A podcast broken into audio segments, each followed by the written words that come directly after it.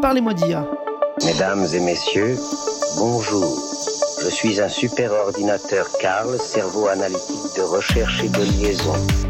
C'est une machine qui ressent les choses. On nous raconte n'importe quoi sur l'IA. Alors, qu'est-ce que tu en dis, Kit? Moi, je n'en dis rien du tout.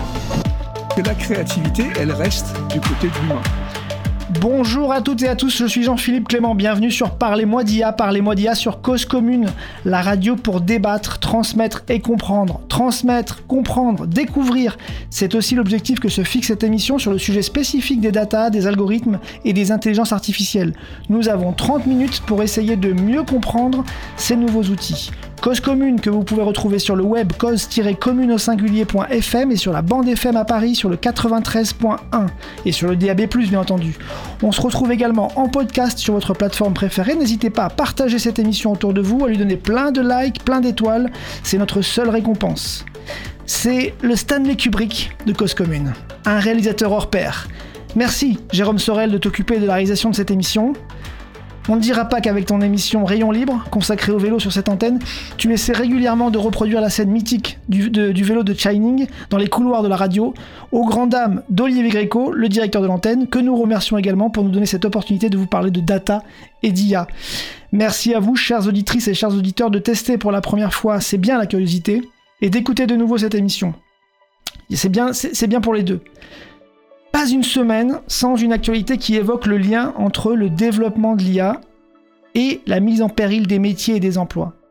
Dernièrement, d'un côté, je lisais sur libération.fr l'appel du collectif des traductrices et traducteurs des œuvres littéraires à l'ensemble des créatrices et créateurs d'œuvres de l'esprit, ainsi que l'ensemble des diffuseurs à organiser le refus de toute utilisation de l'IA dans la culture.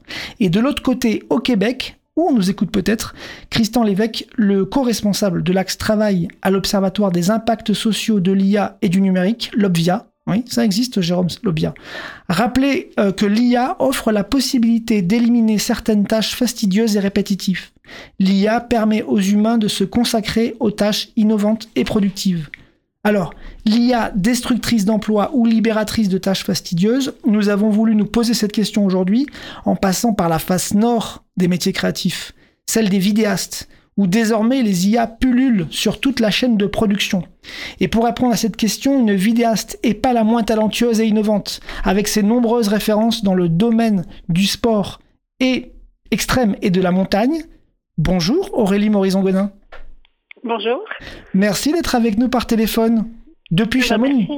Voilà, exactement. Je suis dans les montagnes, ravie de participer à cette émission sur un sujet dont on parle euh, certes de manière hebdomadaire, mais j'ai envie de dire même quotidienne. Merci. Il y a très peu de jours où on ne reçoit pas un email avec euh, des nouveautés euh, justement dans le domaine, donc c'est vraiment un sujet au cœur de l'actualité. Et merci hein, d'évoquer avec nous ce sujet dans votre domaine à vous, votre domaine de prédilection, le, domaine créatif de la vidéo. Alors, parlez-moi d'IA, Aurélie. Vous n'avez pas peur que votre métier d'opératrice et de prise de vue, de réalisatrice, de monteuse, parce que c'est tout vos métiers finalement, soit remplacé par les IA alors, euh, bah, déjà, moi, ça fait, euh, ça fait pas mal d'années que je travaille maintenant. Ça fait une vingtaine d'années. J'ai démarré au début des années 2000 et à l'époque, j'ai démarré en fiction où on tournait en pellicule. Ah oui. Et comme on le sait, euh, la pellicule a quasiment disparu. Donc, dès les débuts de ma carrière, en fait, j'ai dû bah, faire faire des changements profonds dans mes manières de travailler puisqu'il y avait des bouleversements technologiques et ces 20 dernières années, ça n'a pas cessé en fait de changer. Et du coup, euh, bah, à chaque fois qu'il y a des nouveaux outils qui arrivent, alors euh, il y, a, des gens que ça va ébranler qui vont dire ah oui, mais moi j'aimais bien tourner en pellicule, euh, certes, mais qui aujourd'hui, à part certains réalisateurs avec des budgets infinis, en fait, vous, iraient faire ce choix. Vous vous êtes habitué au changement. Voilà, et je pense que quand on, de manière générale, et peut-être plus particulièrement quand on travaille dans les métiers de l'audiovisuel, il faut être ouvert au changement parce que euh, ils font partie de notre métier en fait et du coup il faut qu'on euh, qu'on les accepte et qu'on ait cette euh, agilité à, à, apprendre. Des, alors c'est sûr que c'est toujours difficile d'apprendre des nouveaux à utiliser des nouveaux outils, mais c'est comme ça qu'on progresse et qu'on reste aussi dans, dans, le bain de ce qui se fait aujourd'hui. Et comment on... Pardon. Non mais comment... Oui, donc pour moi l'outil c'est un l'IA c'est un outil supplémentaire Oui. Mais, euh, mais, mais ça reste un outil. D'accord. Du coup, moi, ma, ma question première, c'est que finalement, alors, si on parle de vous un petit peu avant de parler de l'IA, parce que c'est import- important de, de, de comprendre d'où euh, vous venez et, et- et quelle est votre euh, façon d'aborder l'IA, comment on, on devient réalisatrice euh, live de compétition sportive et réalisatrice de films d'aventure et de sport extrême Enfin, c'est quoi le, le parcours euh, Alors, des parcours, il y en a qui sont assez variés. Euh, le Mais le mien, a vôtre commencé très jeune parce que j'étais passionnée par ça. Donc, j'ai fait des études après le bac. J'ai fait cinq ans d'études dans l'audiovisuel. Suite à quoi j'ai démarré en fiction, comme je le disais. Et en fiction, j'avais un gros plafond de verre en tant que femme. Du coup, j'ai quitté la fiction. Je suis rentrée à Sciences Po Paris où j'ai fait de la formation en école de journalisme. Donc, ça m'a formée aussi moi-même euh, au métier de journaliste. ouais. Et, et ça fait une quinzaine d'années que je suis retournée dans les Alpes où j'avais grandi et où vraiment maintenant je me consacre à temps plein euh, à la vidéo de sport de montagne. Et puis, bah, le, de fil en aiguille, euh, bah, j'ai travaillé sur beaucoup d'événements, notamment des compétitions de freeride, où euh, les, bah, les directeurs techniques me disaient ah, mais t'es bonne monteuse et tu connais bien le sport, euh, peut-être que tu devrais être impliquée dans le live. Donc j'ai bah, appris à être euh, opératrice ralenti, puis puis réalisatrice. Et du coup, bah, j'ai le plaisir de réaliser des lives, des lives de sport de compétition ou euh, des, des documentaires, euh, des vidéos courtes pour euh, les réseaux sociaux ou Internet. Le, le champ de- des productions possibles est, est très vaste. Il y a des gens qui, se, qui sont ultra spécialisés. Moi, j'aime bien faire beaucoup de choses parce que je trouve que chaque expérience enrichit l'autre. Donc un jour, je vais être, par exemple, sur les JO, je suis cadreuse. Mais il y a d'autres projets sur lesquels je suis seulement monteuse, d'autres que je réalise. Euh, J'aime bien écrire aussi, donc euh, je suis aussi journaliste, j'écris dans la presse. Donc vous êtes vraiment sur toute la chaîne. Donc euh, voilà, donc je, je fais beaucoup de choses assez variées et, et, et, bah, c'est comme ça que je trouve qu'on on s'enrichit euh, au quotidien. Oui. Votre camp de base aujourd'hui, c'est Chamonix, pour être près des Alpes. j'habite en grande partie à Chamonix. Euh, j'ai un mari américain, donc j'habite aussi dans le Colorado. Et puis j'habite aussi beaucoup à l'hôtel pour le travail. Oui. Et du coup, près des, près des gens aussi qui pratiquent ces sports extrêmes et de, et de montagne, est-ce qu'on peut qualifier encore ces, ce domaine d'activité comme un domaine artisanal et créatif? Oui, complètement. Et, et puis c'est un domaine euh, dans, ben, dans lequel euh, il y, a, il y a des gens de différentes générations qui travaillent. Euh, Il y a beaucoup de choses à faire, il y a beaucoup de travail, euh, il y a une grande demande de ce type d'image. Donc euh, Et aujourd'hui, vous êtes également ambassadrice de la marque d'appareils Nikon. Euh, oui, tout à fait. oui. même- Et je suis titre. ravie de, de faire partie de cette équipe. Au même titre que Thomas Pesquet, qui a le même, Voilà, qui a- qui a le même matériel que vous. avec, euh, avec euh, une notoriété qui n'est pas vraiment comparable. Mais, Ça, c'est euh, vous qui le dites, oui. mais oui, euh, Nikon a quelques ambassadeurs prestigieux. Ok. fait partie de Thomas Pesquet. oui. Et du coup, alors, ambassadrice Nikon, euh, certifié produit Ado- Adobe, euh, donc les logiciels de la chaîne de production de, la, de vidéo. Donc vous êtes au cœur du, du réacteur à la fois des, des- des solutions techniques et de leurs évolutions euh, actuelles. Oui, Et et, le- et moi, au quotidien, l'IA me rend service. Alors, quand j'ai démarré ma carrière en fiction, mon métier, c'était de faire la mise au point. C'est un métier en soi, on fait la mise au point sur les films. Pointeur. Aujourd'hui, voilà, pointeur. Aujourd'hui, euh, l'autofocus des, des appareils euh, Nikon est bien meilleur que euh, le, Que l'humain le meilleur pointeur. Ouais. Ah oui. Ça, vous, incroyable. ça, vous le certifiez, vous. Pour vous, c'est sûr et certain. Il y aura Oui, pas, il y y aura... a des plans qu'on ne pouvait pas faire avant. Par exemple, euh, bah, moi je suis souvent avec des athlètes, donc ils Ouais. se déplacent très vite. Ouais. un, un athlète qui vient vers nous. Donc ça fait un changement de distance de mise au point continue puisque euh, il était à 40 mètres et puis il arrive à 20 cm éventuellement. Ouais. Enfin, vous voyez, le- donc il faut un rattrapage de mise au point continue. Un humain, il ne peut pas être aussi bon. Alors Oh, que avec mon appareil euh, photo qui a appris en deep learning à reconnaître les individus, et pas seulement les individus, en fait, il a appris à reconnaître des véhicules, euh, des animaux, euh, mais là, pour le cas des individus, il identifie la forme. Ouais. Dans la forme, il est capable de reconnaître la tête et les yeux, parce que quand on parle à quelqu'un, c'est les yeux qu'on regarde. Bah, c'est pareil quand on regarde une vidéo. Ce qui nous intéresse, c'est de regarder les yeux. Eux, on veut qu'ils soient nets. Et l'autofocus va faire le- la mise au point en continu. Et ça, c'est des plans qu'on ne pouvait pas faire avant. Et donc désormais, on fait le choix, on lui dit, euh, ch- cher appareil Nikon, euh, je suis en train de filmer un individu, je suis en train de filmer euh, une, une voiture, je suis en train de filmer un paysage, et en fonction de ça, c'est lui qui fait la mise au point, et il est meilleur que le meilleur des, des, des, des pointeurs, des, personnes qui mettaient Oui. au point avant. D'accord. Avant, dans un plan comme ça, on avait quelques secondes qui étaient exploitables. Aujourd'hui, à partir du moment où on appuie sur REC, tout le plan est bon. Et du coup, ça améliore aussi potentiellement les plans de ralenti et, tous, les, tous les plans qui vont avec. Voilà. Et puis, on peut travailler par exemple sur un stabilisateur. On n'a Mhm. plus besoin de s'embêter à faire la mise au point puisqu'on sait que la mise au point va se faire directement sur notre sujet. Et quand on est ambassadrice, ambassadrice Nikon, en fait, du coup, euh, Nikon euh, vient vers vous pour voir quels sont vos besoins de, de ce point de vue-là, tout- toutes les difficultés que vous avez? Oui, alors en fait, on échange beaucoup, mais euh, Nikon, c'est une société japonaise, euh, donc la recherche et développement est essentiellement au Japon. Donc, euh, j'ai envie de dire que les, les- les, personnes intermédiaires entre moi et les ingénieurs, Il y a beaucoup de, il y a beaucoup de monde. Vous avez aussi écrit un, un livre sur Adobe Premiere. Là, on passe chez Adobe maintenant. Du coup, Oui. la version 2024 qui a été annoncée là est paraît assez folle. C'est quoi pour vous les, les- les nouveautés les plus, les plus intéressantes et qui vont du coup être certainement l'objet de la mise à jour de votre livre? Alors, euh, si on parle du montage vidéo, il y a des choses incroyables. euh. Alors, il y a des tâches qui sont très fastidieuses dans le montage, euh, notamment, euh, par exemple, le transcript, c'est-à-dire que ben, tous les dialogues doivent être écrits. Aujourd'hui, euh, 90% des vidéos qui sont regardées sur Internet sont regardées en muette.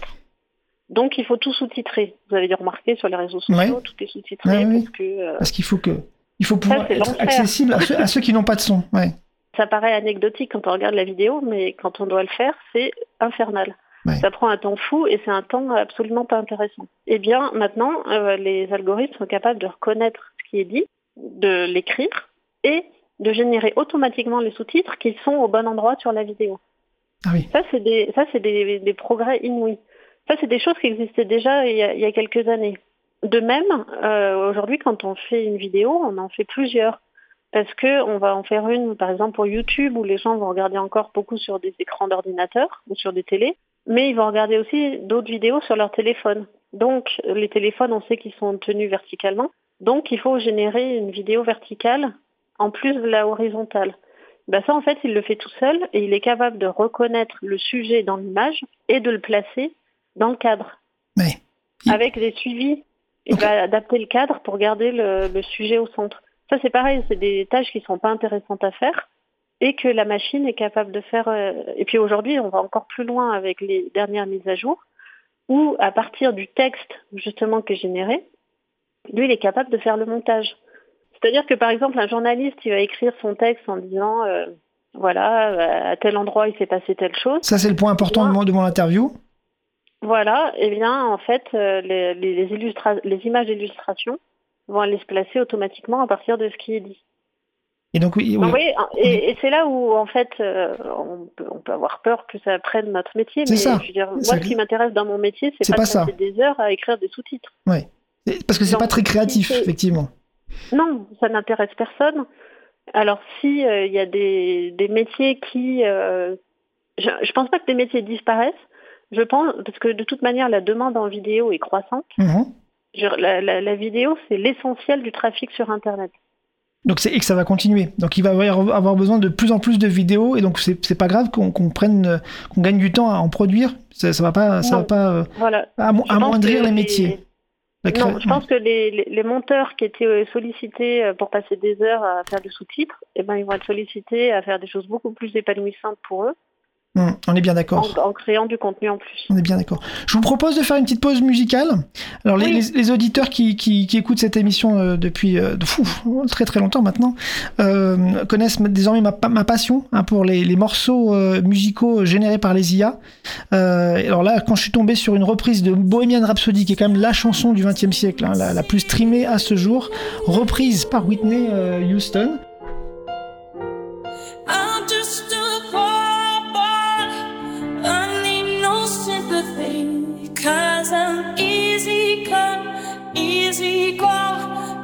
too high, lean too low.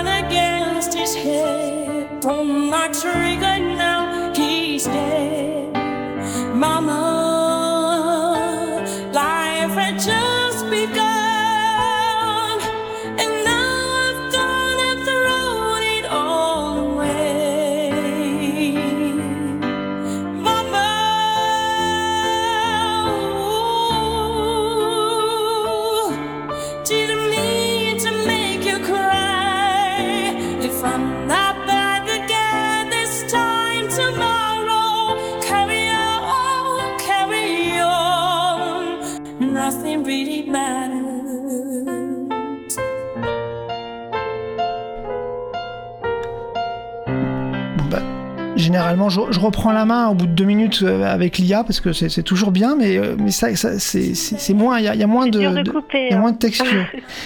C'était quand même Whitney Houston qu'on a entendu. Euh, elle, elle, elle reprend, on, la, on, la- on lui redonne vie finalement avec, avec ce- ce- tout ça.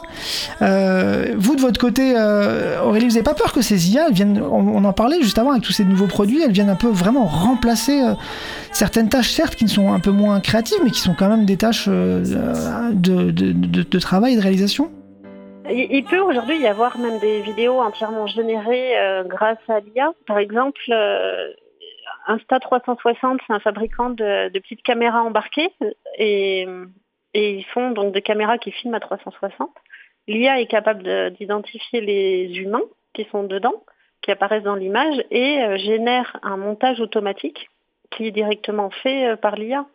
On a un peu la même chose avec euh, DJI et les drones. Alors déjà, euh, qui sont très bons en tracking en fait pour identifier un sujet tourné autour, et qui peuvent aussi générer des, des montages tout faits. Donc là, c'est des effectivement, il n'y a pas de, il n'y a pas d'opérateur de prise de vue, il n'y a pas de monteur.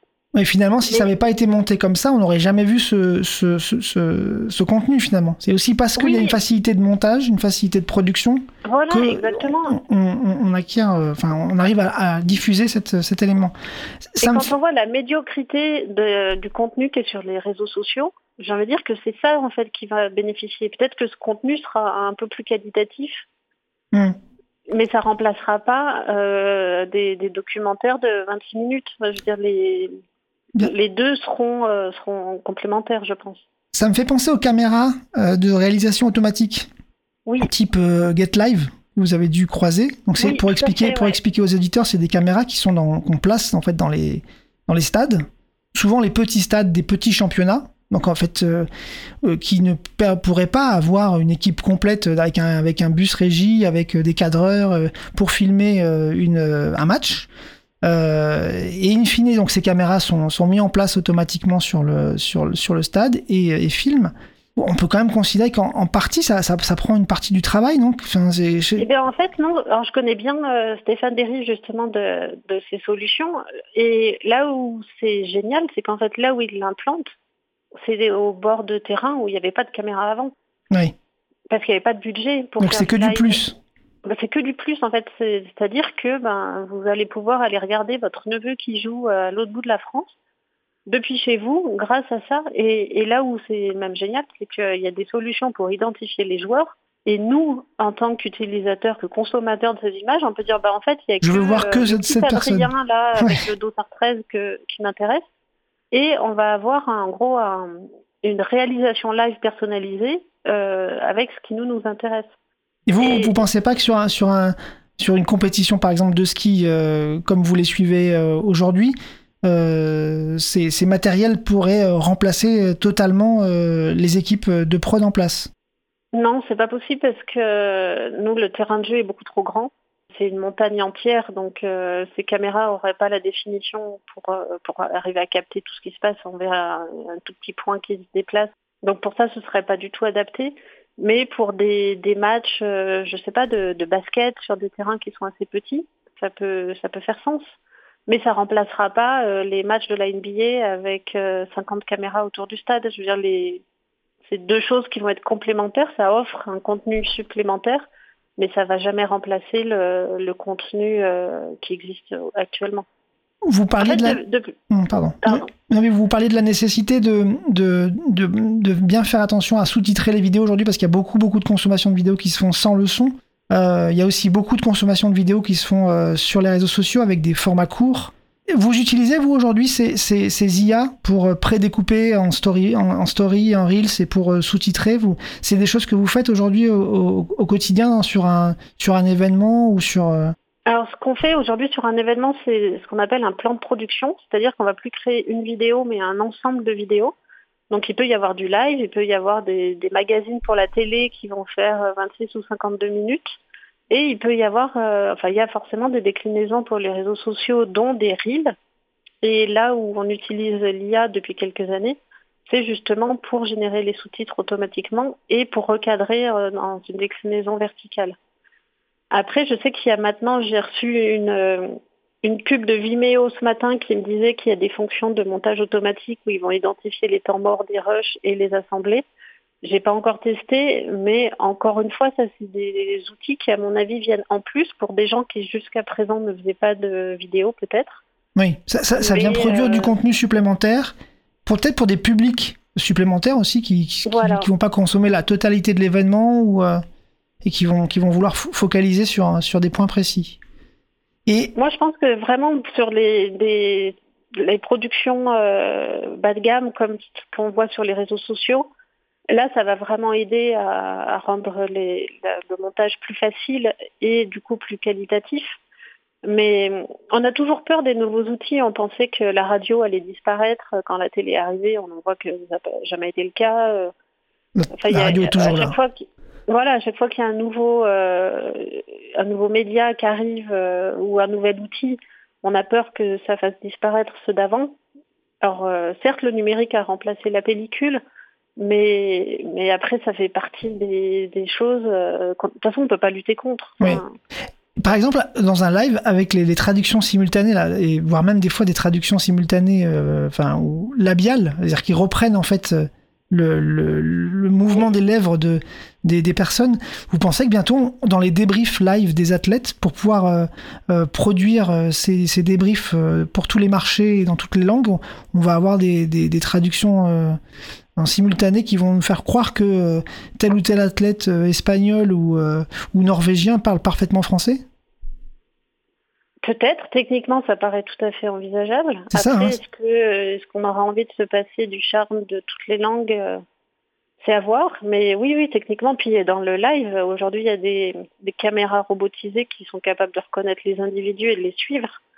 Oui. Même, euh, enfin même pas que des caméras robotisées. Il y a plein de caméras de ce type qui sont capables d'identifier les individus et de les garder dans le cadre. Donc euh, ça, clairement, ça fait partie des, des évolutions. Et après, euh, c'est à nous aussi à, à voir quel type de contenu euh, on veut avoir. Enfin, je veux dire, on a très peur de l'IA pour l'information, mais on l'a pas attendu pour que les gens aient envie de croire que la Terre était plate. Oui, c'est pas, Donc- pas l'IA qui, qui, qui produit le, le fantasme. Voilà. Après, Il c'est gens à voir euh, où ils choisissent euh, leur source d'information et, Hmm. Et qu'est-ce qu'ils ont envie de voir ou de croire. On, a beaucoup, on a, parlé là beaucoup de, de productions live ou d'événements. Euh, vous faites aussi des films. Euh, votre euh, dernier film, Greenlandic, a fait l'ouverture du Festival international du film de Freeride. Dans ce type de production-là, quels sont les aspects qui ont bénéficié de l'IA Alors l'autofocus dont j'ai déjà parlé, euh, qui est vraiment extrêmement performant et qui me donne beaucoup de confort euh, au moment du tournage et qui aussi me permet de ramener plus de rush utiles, plus de médias utiles. Ouais. Et puis il y a des, il y a pas mal de choses aussi sur euh, sur ces caméras. Comme l'intelligence artificielle a appris à reconnaître les individus, mais en fait on bénéficie de filtres qui nous permettent d'améliorer le rendu des peaux. Parce que plus nos images sont devenues définies, on sait, on est passé à la HD, maintenant à la 4K, à la 8K. À chaque fois qu'on gagne en résolution, euh, nos gens paraissent plus vieux, puisqu'on voit beaucoup plus les défauts de la peau, les rides, etc. Donc on avait tendance à mettre des filtres qui floutaient toute l'image, ce qui est quand même dommage quand on a des objectifs ultra piqués. Et ben du coup, l'IA est capable d'ajouter des un petit filtre uniquement sur les peaux. D'accord. Ça, c'est ça. Je c'est sais. des choses. Si, si je devais le faire en post-production, ça me prend un temps fou. Voir, voir, Alors- ça- voir, vous, vous le feriez jamais. Voilà, exactement. Et puis, je peux me dire, bah, moi, j'aime bien que les peaux, elles soient un peu plus jaunes plutôt qu'un peu magenta. Et bah, directement, euh, avant de commencer à tourner, euh, je vais, je vais choisir ce genre de choses.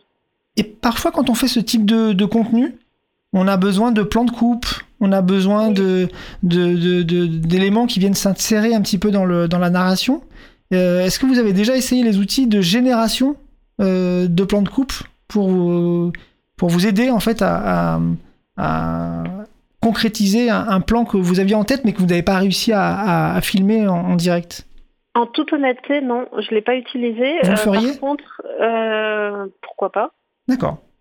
Ouverte. Et oui, oui, pourquoi pas. Oui, Mhm. après, avec une certaine, en gardant une certaine déontologie évidemment, mais comme euh, comme dès le début. Enfin, je veux dire, euh, quand skieur, je pourrais très bien euh, donner l'impression qu'il est sur une pente beaucoup plus raide ou qu'il va beaucoup plus vite. Mais après, on a une certaine déontologie qui fait qu'on on garde l'action telle qu'elle euh, telle qu'elle s'est passée. C'est intéressant, vous parlez de déontologie, du coup, sur ces, sur ces productions-là, où vous avez le temps, du coup, d'insérer euh, des éléments de compréhension de la manière dont le film a été produit, est-ce que vous vous voyez sur un générique dire à un moment donné, certaines images réalisées dans ce film ont été, euh, l'ont été ou grâce à telle IA ou telle génération de d'IA Est-ce que c'est quelque chose qui est important de, de le dire, ça, à un moment donné dans... Bah, quand on utilise euh, un extrait de documentaire qui n'a pas été fait par nous, On le dit on le cite forcément. Mm. Donc j'ai envie de dire, euh, ça fait partie des crédits. On utilise la- une musique, on va citer l'artiste qui l'a composée. euh, bah, pareil, peut-être, euh, on va dire, bah, là il y a des images euh, qui ont été prises par ailleurs. Là où c'est un peu plus tendancieux, je pense, c'est par exemple en, en photo, avec les dernières générations euh, de, de Photoshop. Si on a fait par exemple une image verticale et qu'au final on veut l'utiliser en horizontal, le- l'IA va recréer, va inventer les bords. Oui. Donc là, en fait, c'est un mix entre euh, notre image réelle et une invention de l'IA. Donc là, est-ce qu'on va aller citer euh, Ah. Photoshop? C'est un, un bon dilemme, effectivement. Oui, là, c'est euh, c'est un, hybride entre les C'est un deux. hybride. Faudra voir si effectivement on cite aussi euh, les, les utilisations hybrides. Vous, vous intervenez bientôt au salon Satis Expo les 15 et 16 novembre 2023. C'est un salon qui est dédié à la création et aux innovations technologiques au service des médias, du divertissement et de la communication individuelle. Vous allez du coup parler euh, avec vos collègues, euh, prise de vue, lancement de chaîne ou post-production, IA également bien sûr. Euh, c'est quoi les points que vous avez envie de, sur lesquels vous avez envie de focuser avec, euh, avec vos, vos collègues et vos pairs sur ces sujets de l'IA Alors le SATI, c'est un salon qui est très technique. C'est vraiment les professionnels euh, de, la vidéo qui se retrouvent là. Donc on parle en général de sujets assez techniques, mais mais j'aime bien quand même garder du recul sur le, sens de ce qu'on fait. Et par exemple, vraiment autour de l'IA, j'ai une conférence sur la prise de vue et une autre sur la post-production, donc tout ce qui vient euh, montage, étalonnage, etc et avec vraiment les acteurs euh, du, domaine qui viennent euh, bah, nous expliquer un peu ce qui est, ce qui est faisable et des utilisateurs qui viennent nous dire ben, en gros en, quoi qu'est-ce qui, est, intéressant pour eux d'utiliser et qu'est-ce qui l'est moins. Oui. Donc on vous retrouve les 15 et 16 novembre euh, au salon Satis Expo. Euh, vous pouvez, on peut aussi vous retrouver sur votre site web alpine-mh.com. C'est déjà fini Aurélie, et je vous remercie beaucoup pour toutes ces, tout ce partage autour du, euh, de l'IA dans les métiers de l'audiovisuel et de la vidéo. Merci pour nous avoir fait découvrir en fait ces nouvelles conditions de tournage, ces nouvelles conditions de travail pour euh, ce domaine. Vous êtes une illustration inspirante pour de nombreuses autres activités à mon avis, où euh, il ne faut peut-être pas totalement rejeter les solutions d'IA, mais s'interroger sur ses apports euh, en valeur et euh, mettre en fait l'IA au service euh, des, tâches les moins intéressantes, les plus stressantes, et qui n'ont peut-être pas de, modèle économique. Je trouve que c'était un, un bon exemple, et encore merci beaucoup pour, euh, pour ce partage. Et Bah, merci à vous et merci pour ces émissions sur euh, ces sujets euh, qui, qui semblent inquiéter beaucoup, mais peut-être un peu moins quand on se penche réellement sur, euh, sur en quoi, de quoi il est question. Merci à vous. Restez sur 93.1 FM sur Cause Commune. Je vous laisse entre de bonnes mains les émissions de Cause Commune. Rayon libre pour le vélo. À très bientôt.